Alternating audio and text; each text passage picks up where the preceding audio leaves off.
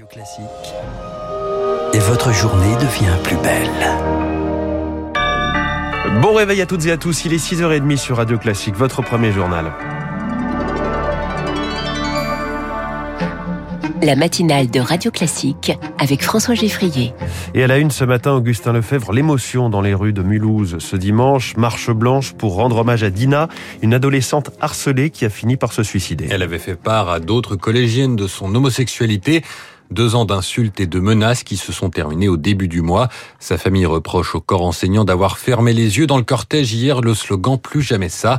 Malheureusement, il reste beaucoup à faire pour régler le problème, estime Hugo Martinez, ancienne victime de harcèlement scolaire. Il a fondé l'association Hugo. Malheureusement, rien n'est fait sur l'après harcèlement scolaire, sur comment est-ce qu'on prend en charge la reconstruction de l'enfant. C'est d'autant plus vrai avec Dina qui avait dès mars 2021 fait une première tentative de suicide. Pourquoi est-ce qu'un accompagnement thérapeutique pluridisciplinaire n'a pas été mis en œuvre pour sa reconstruction Aujourd'hui, un accompagnement de la sorte, nous on a fait le calcul, c'est environ 500 euros par mois pour les familles. Et toutes les familles ne peuvent pas se permettre. Donc la question c'est pourquoi est-ce que aujourd'hui on ne crée pas un parcours de soins thérapeutique dédié à la question du harcèlement scolaire qui permettrait de prendre en charge ces différents frais thérapeutiques parce que c'est essentiel et vital pour la vie de nos jeunes qui sont des concitoyens au même titre que les adultes. Un propos recueilli par Rémi Vallès, 700 000 élèves seraient harcelés tous les ans selon la mutuelle assurance de l'éducation. L'actualité du week-end a été également marquée par des rodéos sauvages dans toute la France. Rassemblement de jeunes à moto au mépris du code de la route près d'Arras. Les participants ont retourné une voiture hier près de Toulouse. Accident entre une moto et un scooter dans une zone industrielle. 50 véhicules étaient réunis. Dans Calvados, le maire de la commune du Folk a reçu un coup de matraque. Il avait souhaité mettre fin à un tel rodéo. Le gouvernement a bien légiféré en 2018, mais la loi est difficile à appliquer. C'est ce que regrette Thierry Falconet, maire de Chenauve en Côte d'Or et président de l'association des maires villes et banlieues.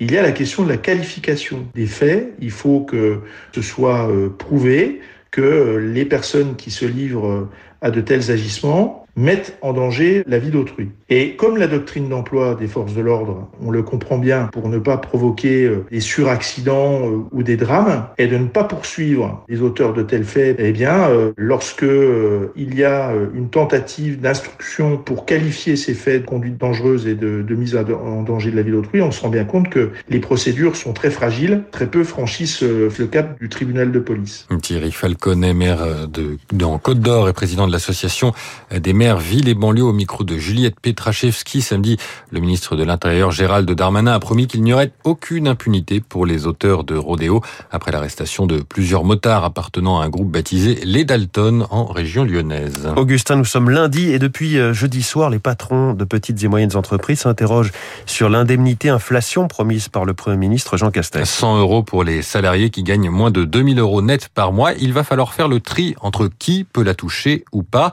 avec la crainte que cela crée des tensions. Jean-Eudes Duménil, secrétaire général de la Confédération des petites et moyennes entreprises. L'exemple de celui qui est juste au-dessus de 2000 euros et qui n'aura droit à rien est assez frappant quand même parce qu'il est confronté aux mêmes difficultés, les mêmes augmentations, notamment du prix du carburant, et lui, il aura que ses yeux pour pleurer. Ce qu'on craint également un peu, c'est qu'il se retourne vers leur employeur pour demander à ce qu'il y ait une compensation. Quelqu'un qui est à temps partiel, est-ce que les 2000 euros, ça va être simplement sur le temps partiel? Est-ce qu'il va falloir reconstituer un temps plein pour calculer si oui ou non il est en dessous de 2000 euros? Qu'est-ce qui va se passer pour les gens qui sont multi-employeurs? L'employeur, il sait qu'il emploie, mais il sait pas si cette personne est employée par d'autres. On risque effectivement de déboucher sur une usine à gaz. Jean-Eudes Duménil de la CPME avec Eric Cuoche. L'Agence européenne du médicament rend aujourd'hui son avis sur le vaccin Moderna. Doit-il être autorisé dans la campagne de rappel contre le Covid? Il est pour l'instant suspendu. En cause, Rémi Pfister, des effets secondaires indésirables. La Haute Autorité de Santé applique déjà depuis une semaine le principe de précaution car en fait tout est venu d'une étude publiée dans les pays scandinaves il y a 15 jours. Elle suggère que le vaccin pourrait entraîner des risques plus élevés de myocardite que Pfizer. Les symptômes interviennent quelques jours après l'injection.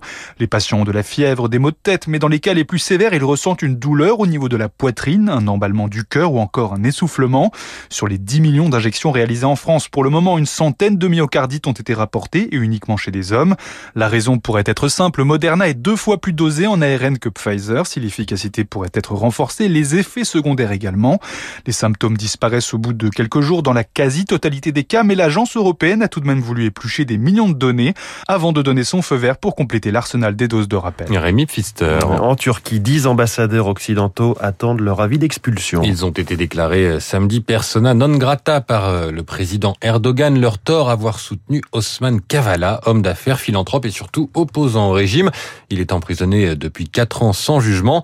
Que cherche à faire le président turc à travers cette décision rare et brutale? Établir un rapport de force avec les pays de l'OTAN, analyse Jean Marcoux, professeur à Sciences Po Grenoble et chercheur associé de l'Institut français d'études anatoliennes d'Istanbul. On peut penser que Recep Tayyip Erdogan cherche à se positionner dans une posture de résistance vis-à-vis des Occidentaux, d'indépendance euh, nationale, donc de jouer une carte non seulement euh, nationaliste, mais en quelque sorte une carte de victime qui lui permet d'apparaître comme le défenseur ultime des valeurs euh, nationales et de l'indépendance nationale. On peut se demander s'il n'y aurait pas une transformation de la politique étrangère de la Turquie et une remise en cause de ses alliances. Le chercheur Jean Marcoux avec Elodie Wilfried. Il y avait du football hier soir. Les Parisiens se sont déplacés à Marseille. Ils en sont repartis avec un match nul après une rencontre marquée par deux buts refusés, un de chaque côté, et l'expulsion d'un joueur du PSG à un peu plus d'une demi-heure de la fin en Angleterre. Humiliation pour Manchester United sur sa pelouse d'Old Trafford. Liverpool a marqué 5 buts, 0 pour les Mancuniens. Enfin, une information, circulation impossible de se rendre à Paris ou de quitter la capitale par l'A13 ce matin. Les tunnels d'Ambroise Paré et Saint-Cloud sont fermés après un vol de câble. Pour venir à Paris, la plateforme citadin.fr recommande de faire une boucle par la 12, la nationale 12, la 86 et la N118. Le point route et le journal avec Augustin Lefebvre. Il était, il est 6h36.